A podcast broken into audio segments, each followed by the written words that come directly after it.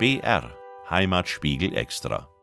Guten Morgen und herzlich willkommen zum Heimatspiegel Extra. Am Mikrofon begrüßt Sie Petra Martin. Heute nehme ich Sie mit in einen Münchner Stadtteil, nach Neuhausen.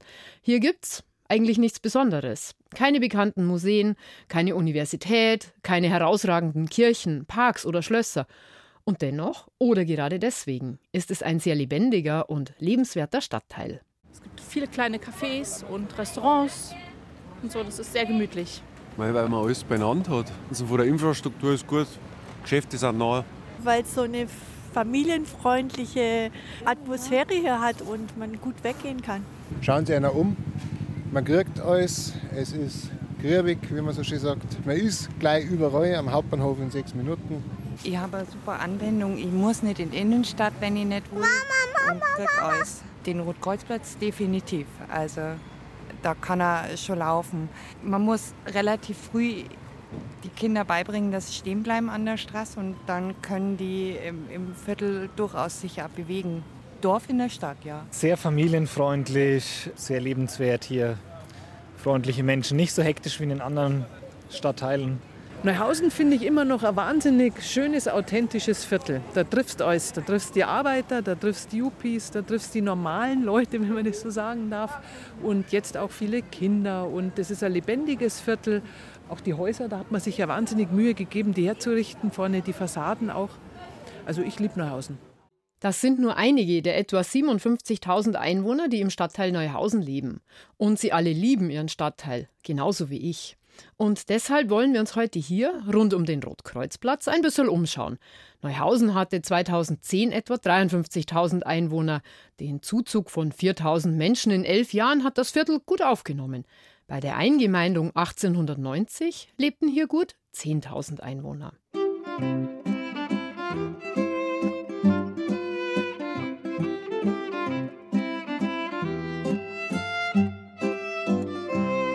Aber zuerst einmal wollen wir Neuhausen im Stadtplan von München verorten. Es liegt im nördlichen Westen, grob gesagt zwischen Schloss Nymphenburg, Olympiapark und Donnersberger Brücke. Und so sind wohl einige schon durch Neuhausen gefahren, ohne es zu ahnen. Die Donnersberger Brücke, die über die Bahngleise nach Norden führt, mündet in die Landshuter Allee, eine der meistbefahrenen Straßen in Europa mit über 100.000 Fahrzeugen täglich. Dieser Abschnitt des Mittleren Rings teilt Neuhausen in zwei Teile, innerhalb und außerhalb des Rings. Wobei der lebendigere Teil außerhalb liegt, so auch das Stadtteilzentrum, der Rotkreuzplatz. Doch das alte Zentrum des Dorfs Neuhausens liegt eine Straßenkreuzung weiter nördlich. Das erzählt uns Franz Schröter. Er ist Jahrgang 1946 und in der Donnersberger Straße aufgewachsen. Er lebt zwar wegen der Liebe zu seiner Frau seit 1969 nicht mehr in Neuhausen, doch die Liebe zu seinem Viertel ist geblieben und so ist er Neuhausen. Als Vorsitzender der Geschichtswerkstatt Neuhausen ist er täglich in seinem Büro unweit des Rotkreuzplatzes und erforscht die Vergangenheit seines Viertels. Wenn sich also einer mit Neuhausen auskennt, dann er. Wir stehen jetzt auf dem alten Dorfplatz von Neuhausen vor der Gaststätte. Die Gaststätte ist natürlich ganz, ganz was Wichtiges, ein Kommunikationszentrum in einem Dorf. So hat er kein Fernsehen, kein Radio, das hat es ja alles nicht gegeben. Da hat man sich also getroffen. Das ist der Großwirt, den gibt es also immer noch. Zwei Häuser daneben ist die Kirche. Äh, und davor eben der Platz, wo also die Schmiede auch war, wo die Pferde beschlagen wurden. Also hier hat sich das Leben Neuhausens abgespielt. Heute ist die Kreuzung der Windtier-, Jagd- und Volkertstraße eher ruhig und nur mit viel Fantasie als Dorfplatz zu erkennen. Die Schmiede gibt's längst nicht mehr. Die Windtierkirche hat ihren Turm eingebüßt, lediglich ein Dachreiter sitzt auf dem First. So sieht man die Kirche eigentlich nur noch, wenn man direkt davor steht, denn die Häuser in den Straßen rund um den alten Dorfplatz sind vierstöckig und haben nach und nach die niedrigen Handwerkerhäuser und einfachen Bauten ersetzt. Aber die Gaststätte, den Großwirt, gibt es noch heute an derselben Stelle und auch der Name hat sich nur minimal verändert. Von zum großen Wirt in Großwirt. Alon Gleibs ist seit gut zehn Jahren hier, der Wirt. Seit 1583 gibt es den Großwirt genau an der Stelle. Zwar nicht immer in demselben Gebäude, das Gebäude wurde mal abgerissen und neu gebaut. Aber seitdem besteht die Gaststätte hier am Ort und war früher eine richtige Tafelwirtschaft. Tafernwirtschaft heißt, dass der Wirt eine Vollkonzession hatte. Er durfte Essen und Trinken verkaufen, schlachten, Wurst machen und Gäste beherbergen. Mit der gut 500-jährigen Geschichte ist der Großwirt eine der ältesten Gaststätten in München und bis 1864 war es in Neuhausen sogar die einzige. Für etwa 700 Einwohner. Jede Hochzeit, jede Weihnachtsfeier, Vereinstreffen und, und, und, alles fand hier in der Dorfmitte statt. Und auch heute kommen die Gäste gern und zahlreich. Die Speisekarte ist breit gefächert. Wir haben natürlich schon die Klassiker. Der wunderbarste Klassiker, den es überhaupt gibt, ist natürlich der Schweinebraten. Und da habe ich mich gleich mal mit dem ganzen Viertel ja angelegt, weil ich gesagt habe, wir, wir können einen super Schweinebraten, aber bei mir gibt es nicht jeden Tag einen Schweinebraten. Oh, das hat gleich einen Ärger gegeben. Wie kannst du denn keinen Schweinebraten nicht jeden Tag machen? Schweinebraten gibt es immer nur mittwochs und sonntags und zwar ofenfrisch und so wie er sein muss. Und dann haben wir natürlich ganz klassischerweise Schnitzel natürlich, meine Mama ist aus Israel und wir haben also ein paar Rezepte von meiner Oma auch noch. Und bei uns gibt es israelische Vorspeisen, bei uns gibt es Falafel, alles hausgemacht. Die machen dann das ganze Sortiment dann erst rund. Und Gleibs kennt Neuhausen noch aus seiner Jugend. Er und seine Spätzl radelten aus Sendling hierher, um Fußballschuhe und Eis zu kaufen. Und natürlich kennt er das Viertel und seine Einwohner als Wirt gut. Ja, zum Beispiel, dass man sagt, dass man in die Stadt fährt. Also das war für mich immer abstrus, dass jemand zu mir sagt, der vier U-Bahn-Stationen vom Marienplatz weg wohnt, dass er sagt, er fährt jetzt in die Stadt. Das fand ich schon immer sehr lustig.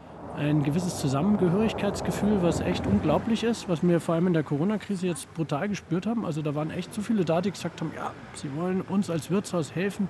Und das haben wir in den anderen Lokalen so nicht erlebt. Es ist also weniger anonym als so manche andere Ecke in der Stadt. Es ist einfach so.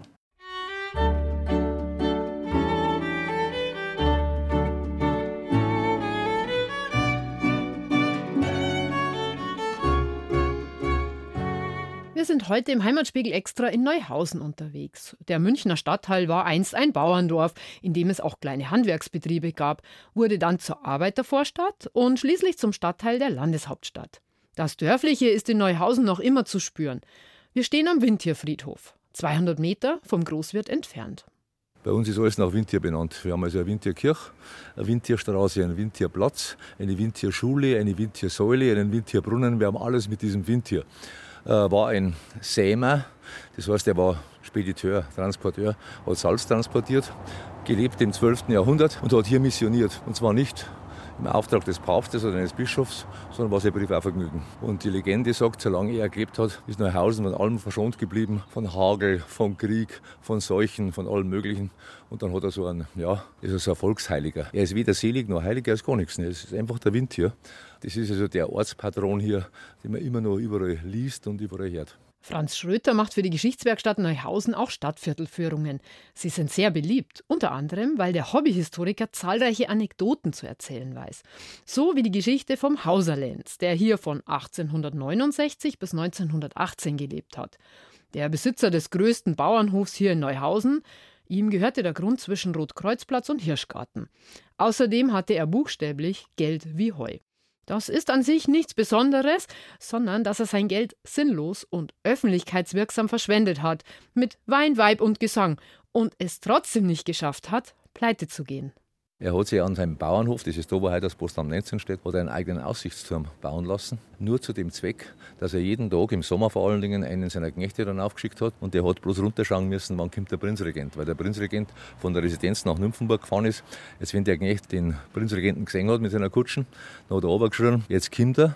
Dann hat der Hausarrenz anspannen lassen und ist sechsspännig vor dem Prinzregenten aus seinem Hof rausgefahren und ist vor ihm durch die Windtierstraße durchgefahren muss man wissen dazu, bis 1918 sechsspännig zu fahren, war ein Vorrecht des Hofes, war schlicht und ergreifend verboten. Vor dem Landesherrn fair Majestätsbeleidigung, das kostet das erste Mal 10 Mark und das zehnte Mal 10.000. Das war ihm völlig wurscht am Hauserlenz. Er hat gesagt, was der Prinz gehen konnte, das kann ich schon lang. Und damit sind wir bei einem weiteren Merkmal von Neuhausen. Es liegt auf halber Strecke zwischen dem Schloss Nymphenburg im Westen und der Residenz in der Münchner Innenstadt. Als Bayern ein Kurfürstentum und später Königreich war, fuhren die Herrschaften durch Neuhausen. Das prägt das Straßenbild noch heute. Parallel zur Nymphenburger Straße verläuft die Blutenburgstraße. Sie ist links und rechts von Bäumen gesäumt und damit wirkt sie schön grün. Die ersten 400 Meter gehören zur Maxvorstadt, aber der längere Abschnitt verläuft durch Neuhausen. Die Fahrbahn ist schmaler als auf der vierspurigen Nymphenburger Straße und seit kurzem ist die Blutenburgstraße eine Fahrradstraße. Und auch früher waren hier andere Fahrzeuge unterwegs als auf der prächtigen Nymphenburger Straße, wie Franz Schröter von der Geschichtswerkstatt Neuhausen erzählt. Die Nymphenburger Straße war vor allen Dingen in der kurfürstlichen Zeit nur dem Hof vorbehalten. Also sind nur die Kutschen gefahren oder Offiziere geritten, aber es durften keine Güter und keine Menschen transportiert werden.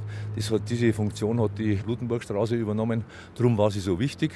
Der Neuhauser Fahrtweg ist sie genannt worden. Und seit 1877 heißt sie in Blutenburgstraße. In der Prinzregentenzeit war die Blutenburgstraße die Straße für das Volk. Und das spiegelte sich auch in der Einwohnerschaft wohnungsmäßig oder die Sozialstruktur, die also hier wohnt, ganz klar Arbeiter. Also hier gibt es keine Einfamilienhäuser, es gibt keine Villen. Es gibt eigentlich nur Wohnhäuser, das sind alle Mietshäuser. Genossenschaften, das ist zum Beispiel der Genossenschafter oder Privatbesitzer, die sich also Wohnungen gebaut haben. Das ist die Bewohnerschaft hier. Das, hier haben keine, keine Großbürger oder, oder was ähnliches gewohnt. Ganz eine normale Bevölkerung. Die Häuser sind vierstöckig, haben zum Teil hübsch verzierte Fassaden, zum Teil sind sie auch recht schlicht. Und nicht selten ist im Erdgeschoss ein Ladengeschäft. So wie das Atelier und die Werkstatt von Ralf Persau. Er ist Restaurator für Gemälde, Skulpturen und Möbel und betreibt sein Geschäft hier in der Blutenburgstraße seit 1997. Die Straße kennt der Münchner aber schon länger, aus seinen wilden Jugendzeiten. Und er erinnert sich. Wir sind hier in die Disco gegangen, damals in der Blutenburg Theater. War also äh, eine schöne Anlaufszene in München, aber die ist leider auch weg. Und so hat sich einiges in der Blutenburgstraße verändert. So wie diverse Lokale, die früher Anlaufposition waren, ist es eigentlich mittlerweile eine ziemliche schickimicki Location geworden hier, also die Straße. Jetzt ist es halt vorwiegend so, dass viele Geschäftsleute da sind oder Publikum, das gehobeneren Mittelstand zeigt. Also Münchner Bürger sind eigentlich ziemlich hier abgewandert. Es gibt kaum mehr Münchner und es war eigentlich besser, zwischen 80 und 2000 rum. Ab 2000 rum kann man echt sagen, hat sich extrem verändert. Und zwar, würde sagen, sogar zum Negativen. Der starke Zuzug nach München macht auch vor Neuhausen nicht Halt. Die Blutenburgstraße liegt nur drei, vier Kilometer vom Marienplatz entfernt. Da macht sich die Gentrifizierung bemerkbar. Das Gesicht der Straße hat sich verändert, denn statt Schreiner, Schlosser und Metzger gibt es zwar immer noch Betriebe, aber eben andere, wie sich Ralf Persauer erinnert. In seiner Werkstatt war zuvor ein Metzger, dann ein Obstladen und schließlich eine Hutmacherin. Wer in der Blutenburgstraße wohnte, bekam hier alles, was er brauchte. War bestimmt bis 1990 auch noch so, dass es sehr viele kleine Lebensmittelläden gab oder jetzt auch noch gibt mit Delikatessen und so weiter, wo man sich einfach selber versorgen konnte, also wo man nicht in irgendeinem großen Supermarkt einkaufen musste. Hier in der Blutenburgstraße gab es aber noch drei weitere kleinere Metzgerläden, die jetzt alle nicht mehr da sind weil wir jetzt einfach unsere Lebensmittel bei den anderen Geschäften einkaufen. Schnurgerade führt die etwa anderthalb Kilometer lange Blutenburgstraße von der Innenstadt kommend nach Westen und mündet in die Landshuter Allee. Aber sie ist hier noch nicht zu Ende. Der mittlere Ring wirkt wie eine Barriere, zwei Spuren pro Fahrtrichtung und in der Mitte schiebt sich der Landshuter Alleetunnel in den Untergrund. Wer genau hinschaut, kann aber trotz des dichten Verkehrs die Allee noch erkennen, denn links und rechts wachsen Bäume und nehmen so zumindest ein bisschen was von dem Lärm und Feinstaub auf. Zum Überqueren der Straße muss man aber durch die Fußgängerunterführung oder kann an der nächsten großen Kreuzung mit der Nymphenburger Straße die Ampel nutzen. Auf der anderen Seite des mittleren Rings geht die Blutenburgstraße noch ein paar hundert Meter weiter. Nicht nur das ist kurios, sondern auch die Hausnummern. Franz Schröter von der Geschichtswerkstatt klärt auf. Und was halt hier auffällt, wir haben jetzt hier und auf der linken Seite sind wir da bei der Hausnummer 90 ungefähr. Und gegenüberliegend sind die Hausnummern 120, 123, 125, also eine Differenz von rund 40 Hausnummern. Das kommt daher, weil der erste Teil der Blutenburgstraße war die Kriegsschule der Bayerischen Armee und die hat das ganze Stück von der Pappenheim bis zur Meilinger Straße eingenommen und war nur eine Hausnummer. Und auf der gegenüberliegenden Seite waren da jede Menge Häuser gestanden, sodass also da dieses Ungleichgewicht entstanden ist. Für Fremde ein bisschen befremdlich. Wenn man auf der einen Seite die Hausnummer 80 hat und gegenüber ist die Nummer 120.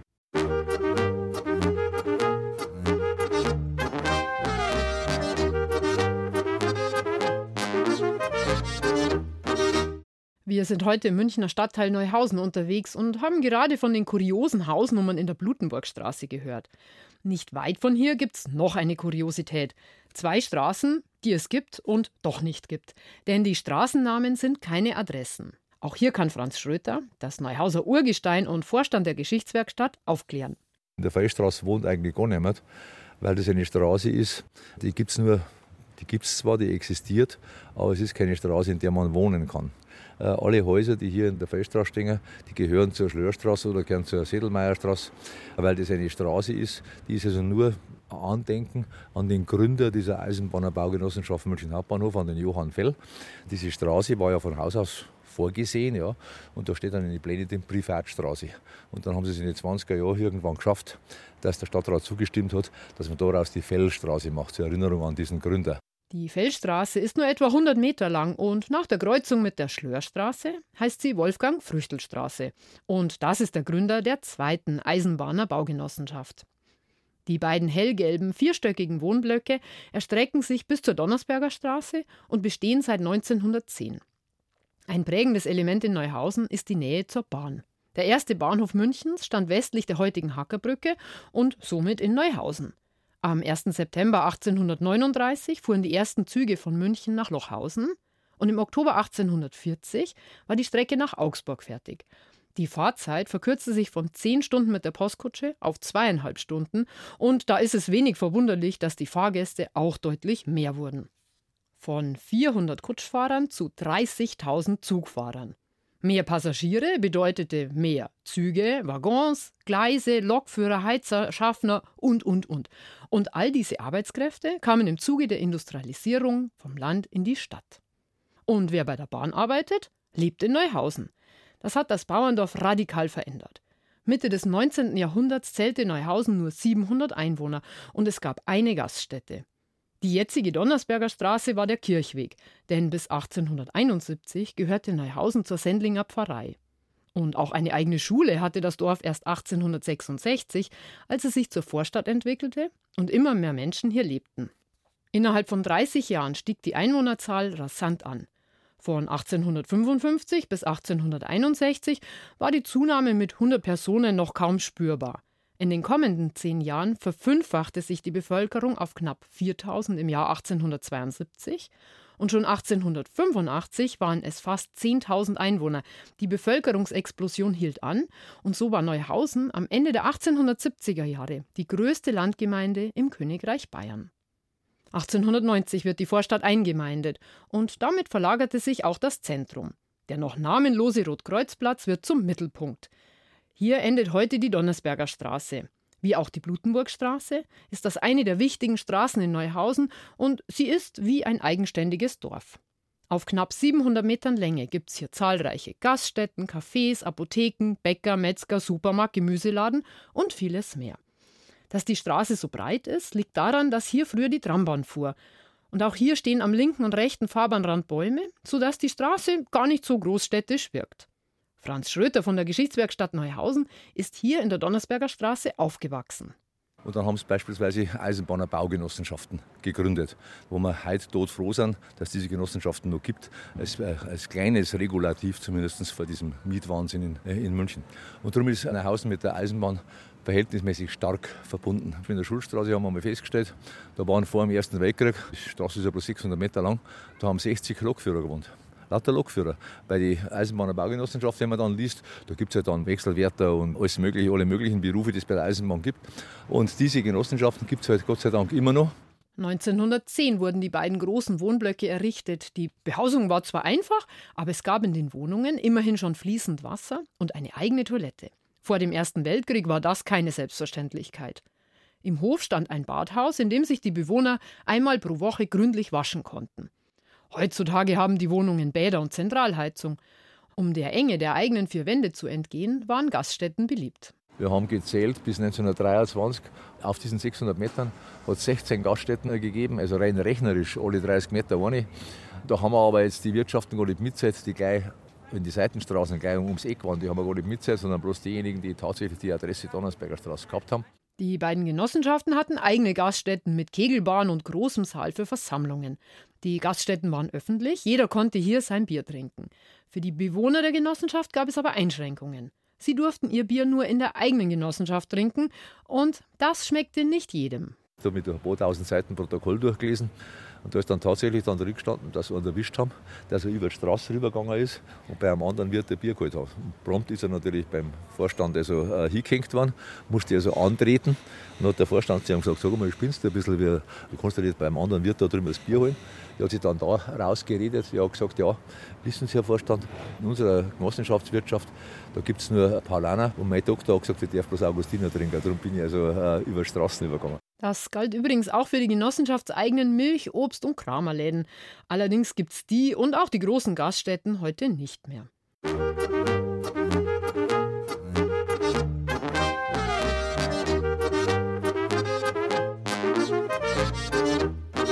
Wir sind heute im Münchner Stadtteil Neuhausen unterwegs und zwar in der Donnersberger Straße. Hier gibt es auf nur 700 Metern Länge noch immer zahlreiche Geschäfte und Gaststätten. Ganz unscheinbar kommt die Nummer 50a daher. Dabei wurde hier ein sehr bekanntes Münchner Kindl geboren, Helmut Fischer. Und auch wenn sein Denkmal in Schwabing an der Münchner Freiheit steht, ist er ein Neuhauser und hier in die Schule gegangen.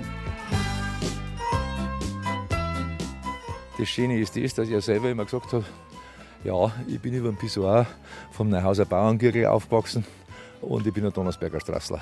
Also hat er sein Leben lang nie verleugnet, dass er ein Neuhauser ist, obwohl man nach Schwabing heute halt steckt.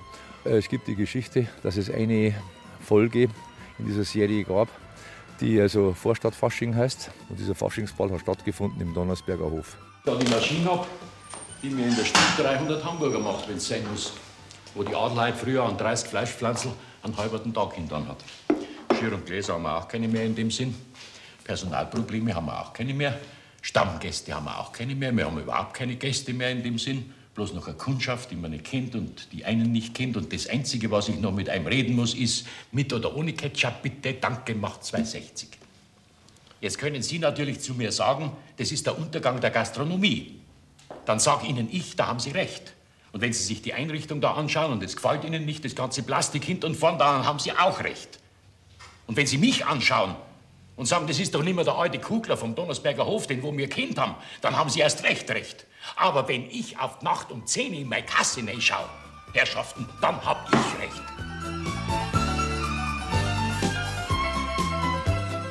Das hat der Helmut Fischer wohl ins Drehbuch also reinschreiben lassen. Den Hauser wollten ja in der Donnersberger Straße ein Schild an, seinem, an dem Haus anbringen. Hier wurde Helmut Fischer geboren und so weiter. Da waren die Schwabinger schneller, haben also das Denkmal da im Café Freiheit da aufgestellt. Und die Stadt hat gesagt, ja, zwei Denkmäler braucht er noch nicht. Also sind wir mal zweiter Sieger geworden. Stinkt uns, aber es hilft nichts. Ebenfalls in Neuhausen aufgewachsen sind die beiden Schauspielerbrüder Fritz und Elmar Wepper. Ihre Eltern hatten um die Ecke der Donnersberger Straße lange das Kaufhaus Wepper.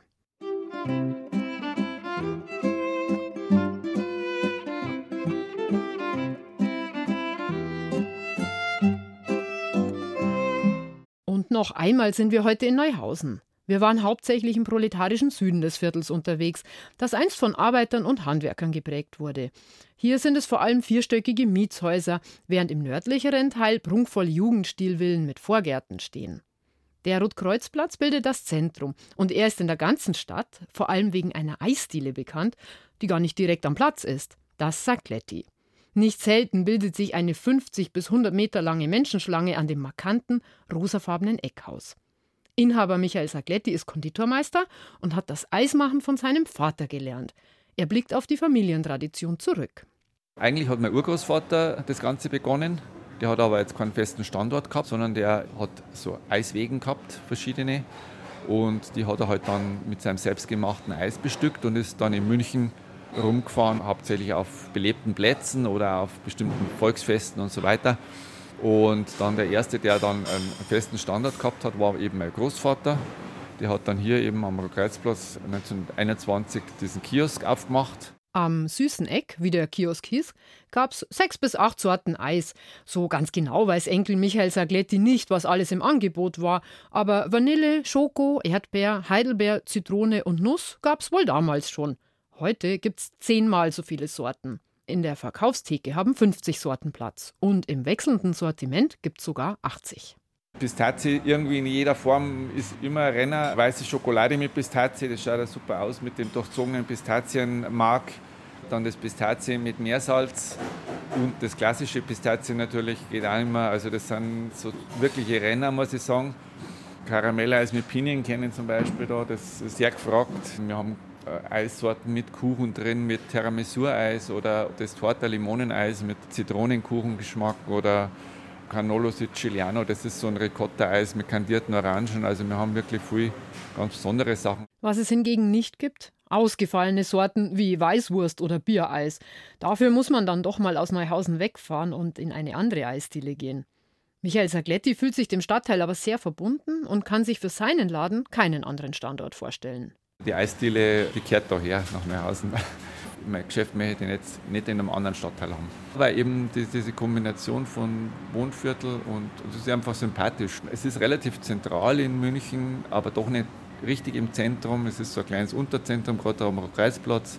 Man kriegt hier alles nette Leute, also es ist ein gutes gemischtes Publikum, sage ich mal, von junge bis alte Leute. Also ich finde es schön. Und damit wären wir tatsächlich am Rotkreuzplatz, der erst 1903 zu seinem Namen kam. Vorher war es einfach eine Kreuzung von drei Straßen. Und auch jetzt kreuzen sich hier mehrere Straßen. Es fährt die Trambahn und der Bus. Unterirdisch fährt seit 1983 die U-Bahn. Und der Platz ist ein Treffpunkt im Viertel. Allerdings wurde er im Januar 1945 durch Bomben komplett zerstört und so sind alle Gebäude Neubauten.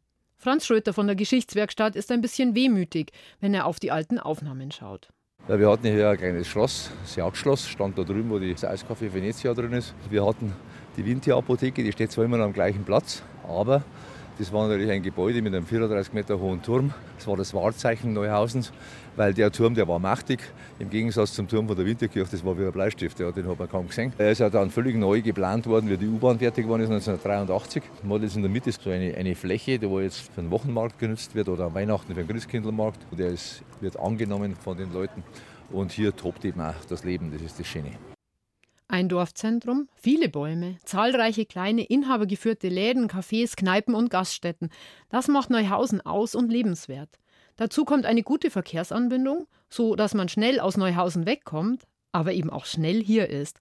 Warum aber Neuhausen so besonders ist, kann auch Franz Schröter nicht so ganz genau sagen. Es ist eine Gefühlssache, was ich seit 30 Jahren feststelle. Eine ganze Menge Leute, die also Neuhauser die hier aufgewachsen sind oder geboren sind und das Leben irgendwo anders hin verschlagen hat. Also vielleicht nach Sendling oder auch nach Düsseldorf. Die wollen alle wieder zurück. Die wollen alle zurück. Die Identifikation der Urbewohner Neuhausen ist unglaublich stark. Und jeder sagt, es war in Schwabing ganz schön, aber es ist halt nicht Neuhausen, das ist, halt, was anderes. Das ist, wir sind ein Stadtteil, dem jetzt keine großen Paläste rumstehen oder barocke Kirchen oder, oder so große Kunst oder, oder sowas. Aber es ist ein gewachsenes Viertel und das ist eigentlich das Schöne. Und man lebt hier friedlich nebeneinander her. Das ist also, hat schon was. Also. Und damit darf ich mich von Ihnen verabschieden. Am Mikrofon war Petra Martin und wir waren heute im Münchner Stadtteil Neuhausen unterwegs. Vielleicht haben Sie ja Lust bekommen und schauen mal vorbei. Für Essen, Trinken und Eis ist ja gesorgt.